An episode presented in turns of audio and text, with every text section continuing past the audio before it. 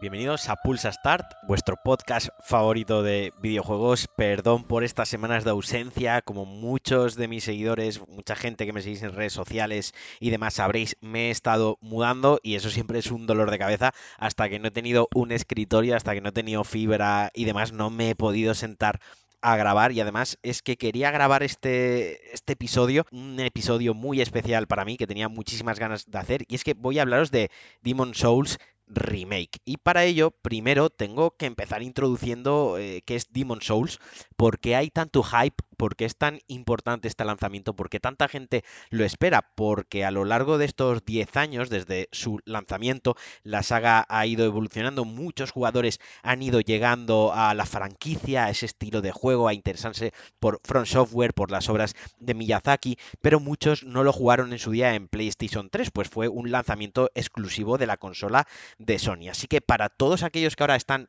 con el run run, están con la curiosidad, que tengo más de un amigo personal que sé que se está acercando acercando ya a los juegos del estudio, ha empezado por, han empezado por Bloodborne y demás, que me parece una elección genial. Sé que muchos, muchos, muchos de vosotros pues tenéis curiosidad y quizás hasta os gustaría jugarlo.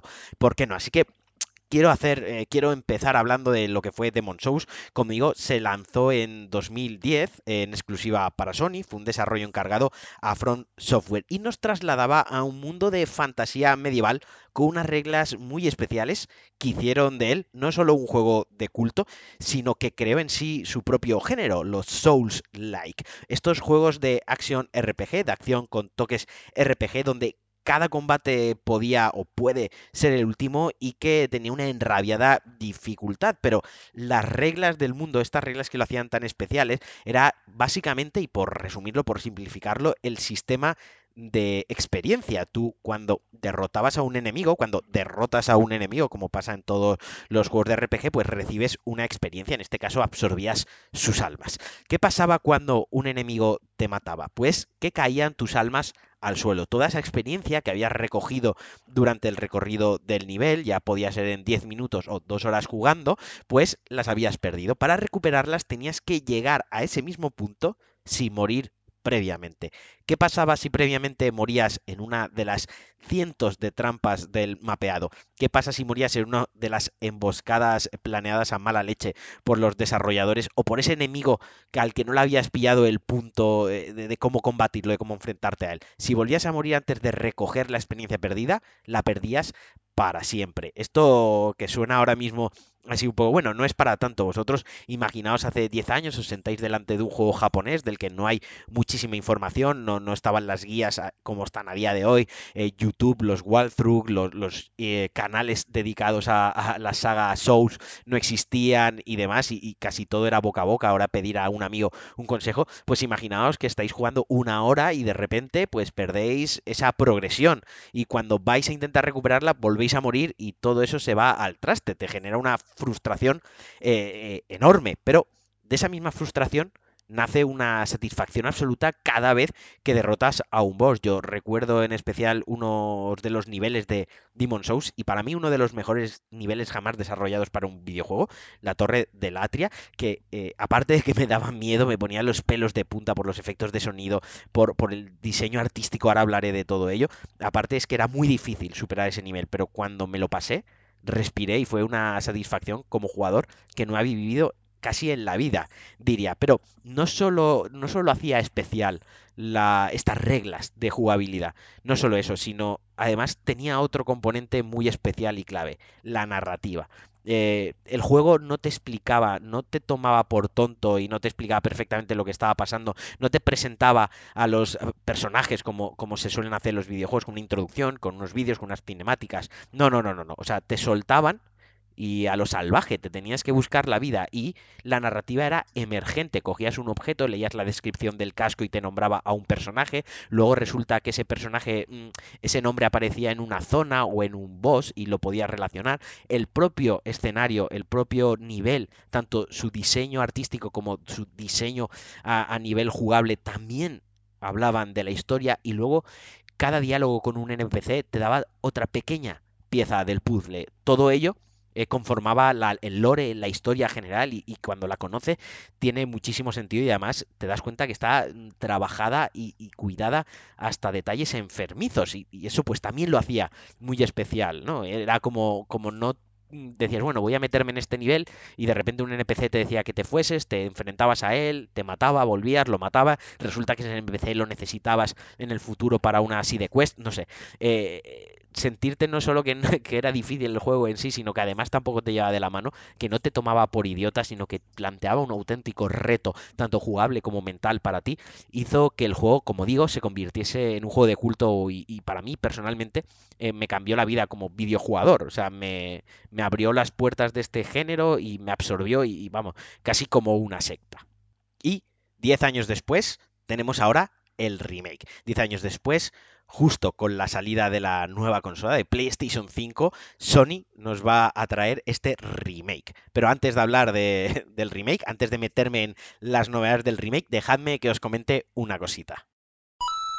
Resulta que tenemos este mes, vamos a tener patrocinador en Pulsa Start. Ya sabéis que me hace un montón de ilusión cuando llega algún patrocinador, porque en parte pues es gracias a vosotros y en parte pues, también se reconoce el esfuerzo y el trabajo que hay detrás del podcast. Y este mes va a ser eh, Philips, que ha presentado su nueva gama One Blade, que es un revolucionario concepto de máquinas de afeitar, que vamos, son una auténtica pasada. Están pensadas para un repaso rápido antes o después o durante la ducha, es decir, se pueden utilizar bajo el agua antes de iros a la oficina, antes de salir de casa. Si tenéis una cita, si habéis quedado con los amigos y vais un poco ajustados de tiempo, pues podéis recortar, perfilar la barba incluso eh, debajo de la ducha, ya sea el estilo que queráis llevar, una barbita de tres días, una barba más cuidada o más desaliñada, pero descuidada, pero no tanto. Hay varios modelos, todos son inalámbricos y la batería dura bastante. Cuando digo bastante, estamos hablando de unos 45 minutos. A mí me viene a durar media hora, 45 minutos, porque además es que puede con el pelo más fuerte. Y ahora diréis, pero Marquino, pero si tú con la barba que llevas no te afeitas, ¿qué, qué, afeitadora utilizas? Perdonad, pero es que os voy a decir que no solo sirve para el vello facial, sino es que además viene de puta madre para afeitaros la cabeza. Todos aquellos que, como yo, pues estéis calvos y os guste llevar un perfecto, un, acabado perfecto en la cabeza, eh, viene fenomenal, porque mientras te duchas te la pasas cada dos días y de verdad que os digo que salís perfecto. Además, las cuchillas duran bastante, no hace falta utilizar recambios constantemente, las cuchillas os pueden durar unos 4 o 6 meses, más o menos, que si eso ya lo comparáis con el gasto de cuchillas tradicionales que podéis haber hecho en los 10, 15 últimos años, pues, pues enseguida te compensa. Pero es que además no solo sirve ya solo para el, el vello facial y craneal, sino si además os gusta ir un poco más apurados en vuestra higiene íntima, ahí ya no me meto, también sirve para esas zonas más delicadas, pues como los sobacos, el pecho y bueno, pues la zona que todos ya sabéis. Podéis comprarlo en la web de Philips, podéis ver toda la gama que tienen, que es muy amplia, tienen la gama desde 35 euros hasta 100 euros, todas son la hostia, todas inalámbricas, como digo, y además también la podéis comprar en vuestras grandes superficies o en vuestras tiendas online de confianza. Con OneBlade, tu estilo siempre sin complicarte. Bueno, Demon Souls Remake. ¿Qué vamos a tener delante? ¿Qué es todo lo que sabemos? ¿Qué nos vamos a encontrar el día 12 de noviembre los americanos, el día 19 nosotros los europeos? Carita sad, estoy triste por esta semana de diferencia. Bueno, en primer lugar, que lo desarrolla Bluepoint, que ya han demostrado su valía en este tipo de trabajos con Shadow of the Colossus, un remake que hicieron espectacular tanto a nivel gráfico como a nivel jugable, es decir, que estamos en muy buenas manos. Yo confío plenamente en esta gente que ha sido contratada, ya digo, para desarrollar este remake. Y además han tenido el beneplácito, han tenido el visto bueno de Miyazaki de Front Software. Esto no significa que eh, tanto el creador japonés como su estudio hayan estado involucrados en el desarrollo, sino que cuando Bluepoint les, les planteó su visión, les planteó el trabajo y el proyecto, y Sony también, pues les dijeron que, perfecto, que adelante, que estaba, que su obra, su, su, su, pequeña criatura estaba en buenas manos. Desde el estudio, su director creativo ha querido hacer muchísimo hincapié, ya asegurado en alguna que otra entrevista, desde el inicio, que la máxima, la máxima del estudio, la máxima del desarrollo, era respetar al máximo la idea original de Miyazaki y de, y de Front Software. Perdón. Esta era su regla de oro. Pero obviamente estamos ante un remake y los años, una década, eh, ha, hecho que haya avances no solo, no solo técnicos, sino además avances en jugabilidad, en, en lo que estamos acostumbrados, los títulos que estamos acostumbrados a jugar y por ello, obviamente, este Demon Souls Remake trae consigo algunos cambios. Vamos a empezar hablando por lo obvio, por, por lo primero que entra por los ojos, lo que salta a la vista, el, el, apartado técnico. El juego contará con dos modos, uno de, de, calidad, digamos, a 4K 30 frames, estables, totalmente robustos como una roca, se ha asegurado, y otro ya el habitual modo rendimiento, que contará con una resolución dinámica 4K según el momento, pero que también nos asegura unas 60 frames estables. Yo para empezar, llevo unos días dándole vueltas, digo que lo jugaré a 4K perfectos, súper estables a 30K, pero es que jugarlo a 60 frames tiene que dar un gusto increíble. Además también tendrá un modo foto, igual que el de Shadow of the Colossus, que ya sé seguro que era buenísimo, o sea, vamos a ver unas capturas de pantalla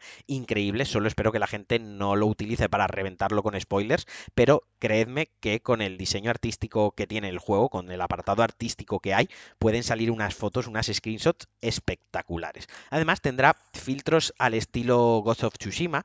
Eh, filtros, por ejemplo, en este juego de Sucker Punch se podía aplicar un filtro Kurosawa, que era en blanco y negro con, algo de, ruido de cine, que imitaba el cine de Kurosawa antiguo. En este caso tendremos un filtro especial que hará que el juego luzca parecido al, de PlayStation 3, ¿no? Como un, un PlayStation 3 style. No, no, a mí me gustará, me gustaría verlo en movimiento, quiero, quiero verlo en profundidad, no creo que lo juegue con este estilo, pero oye, me gusta que se dé la oportunidad o que esté la opción y bueno, siempre si vas a jugar un New Plus, vas a echarle otra partida otros 3 o 4, 5 o 6 runs, los que hagan falta, pues oye, siempre está bien poder activar algún filtro y darle ese toque diferente. No contará con tecnología ray tracing porque el director del juego comentó que era una tecnología muy cara de implementar tanto en, en coste económico como en tiempo y no tenían presupuesto suficiente ni tiempo suficiente en el desarrollo y preferían crear una experiencia gráfica muy sólida, muy trabajada y, muy consistente, aunque no fuese mm, totalmente puntera. También aprovechando las capacidades de la nueva consola, de los discos duros, algo que ya se ha machacado hasta la sociedad, no en este podcast, sino en, siempre que se da información sobre las nuevas consolas, hará uso de, toda la tecnología para reducir los tiempos de carga, que en PlayStation 3, pues cuando morías, aparte de penalizarte con perder las almas, pues también perdías 30, 30 segundos en el mejor de los casos, incluso 3 minutos esperando eh, que se cargase la pantalla. En cuanto al sonido, ¿qué tenemos? Pues bueno, tenemos voces y sonido regrabado, se ha vuelto a grabar la banda sonora. También se ha asegurado que la banda sonora se va a respetar al máximo la original. Aquí hay gente que, que pues quería que estuviese la original intacta sin tocar. Hay gente, pues oye, que se alegra o que se vuelva a grabar. Tampoco, pues como digo, eh, los métodos de grabación, las técnicas, el sonido, todo ha evolucionado. Y pues oye, si se respeta la idea original, tampoco creo que sea para llevarse las manos a la cabeza. Y hablando de las voces, esta vez el juego llegará con las voces dobladas al castellano. Quien quiera lo podrá jugar en español. En su día se lanzó con textos, simplemente con los subtítulos y con,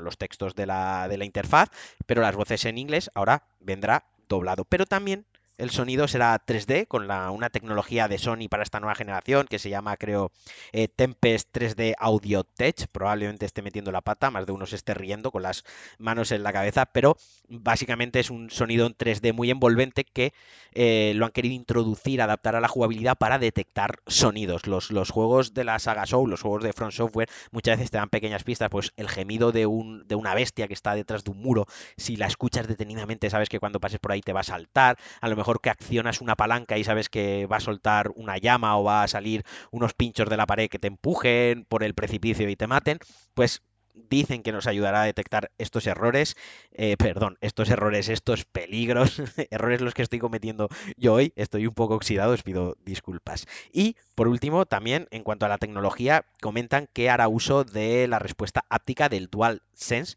del mando de PlayStation 5, que cuando peguemos un golpe, un espadazo, lancemos, casteemos un hechizo, pues el mando nos responderá en función de la acción que estemos realizando. Yo con esto soy muy escéptico, yo esto si me dejan desactivarlo de lo desactivaré. Lo he contado en algún podcast ya, creo recordar. Suelo desactivar incluso la vibración. En los juegos no me gusta que el mando haga cosas, me gusta que el mando sirva para lo que sirve, que es que yo pulse los botones y mi personaje interactúe, mi personaje responda a ello.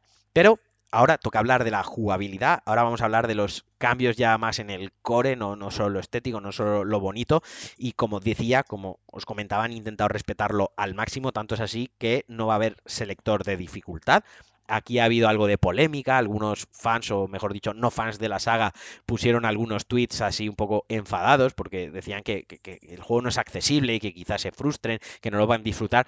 Yo, mm, a ver, no me quiero poner pureta porque al final cuando te dan la opción de un modo fácil, pues nadie te obliga a utilizar ese modo fácil. Yo puedo jugar al, estilo clásico, pero me gusta que no se haya puesto este eh, selector de dificultad. Ya lo ya digo, no por ser un pureta y decir ah, que se jodan los. No, porque quiero que la gente, a mí me gustaría que la gente experimentase la verdadera experiencia con su dificultad tal cual y que se superasen a sí mismos y que lo jugasen con las mismas ganas porque al final el juego está diseñado para que te lo pases. Si no te lo pasas porque eres muy bueno y no te dan ningún hit y demás, te lo pasas porque mm, farmeas mucho una zona, subes de nivel y al final estás OP y te cargas a los enemigos. Pero te lo puedes pasar, sino de una manera o de otra. Entonces, creo que está bien que se respete eso, que empuje al jugador a, a luchar, a indagar, a devanarse los sesos y a tener paciencia. También las tendencias estarán en el juego y no voy a explicar qué son las tendencias, no quiero spoilear o quiero spoilear lo mínimo posible. Quien ya conozca el juego, quien ya venga un poco resabiado sabe de lo que estoy hablando y quien no, pues simplemente le diré que es como, digamos, el sistema moral del juego, por así decirlo, que te posiciona, pues si estás en Evil Chaos, por ejemplo, bueno, pues por ahí van los tiros, pues como digo, seguirán estando, pero esta vez estarán en, la interfaz, estarán representadas en la interfaz, porque cuando se lanzó el juego original, una, una de las movidas que había es que nunca sabías en qué tendencia estabas. Tenía, pasaban ciertas cosas en el juego que te podían dar indicaciones, te podían dar pistas sobre más o menos dónde estabas posicionado. Ahora será visual, ahora lo podremos ver. Yo esto en esta parte lo agradezco porque, porque sí, porque por curiosidad y también ya digo porque interfiere en la historia del juego, en los eventos que desarrollan y bueno, pues creo que está bien. También han arreglado pues bugs en general del juego, han pasado 10 años, el juego tenía muchos bugs en su lanzamiento, los juegos de Front Software tienen muchos bugs aún a día de hoy y siguen con ellos.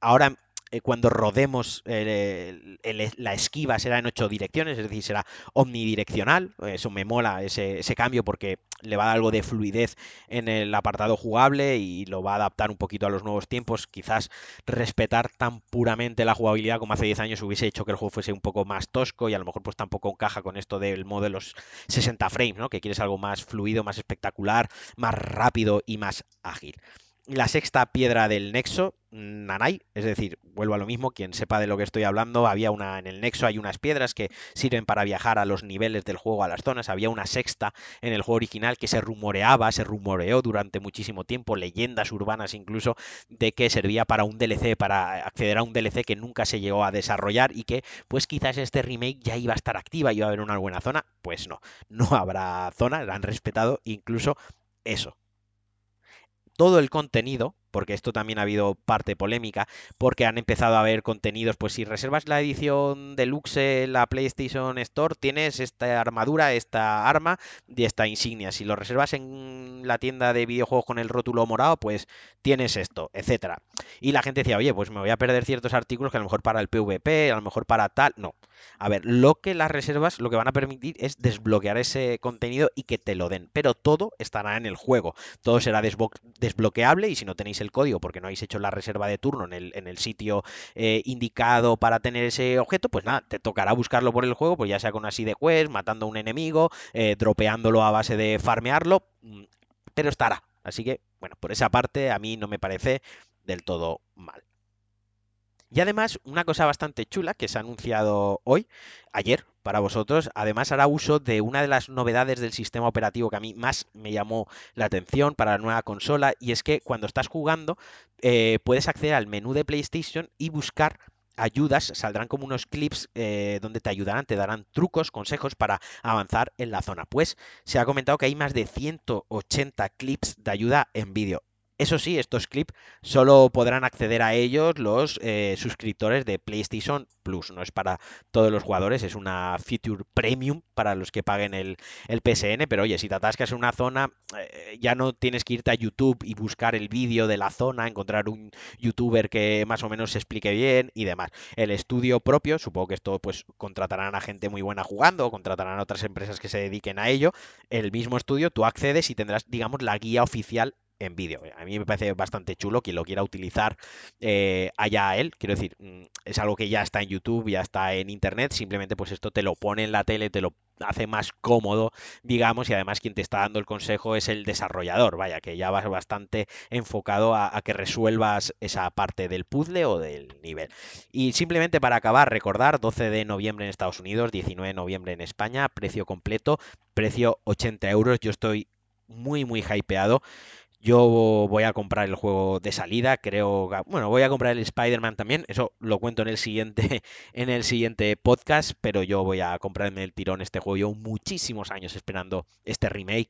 Esperaba haberlo visto en PlayStation 4, pero al final si echo cuentas y miro la vista atrás, me alegro que vaya a salir con PlayStation 5. Me alegro mucho estrenar la consola con este juego.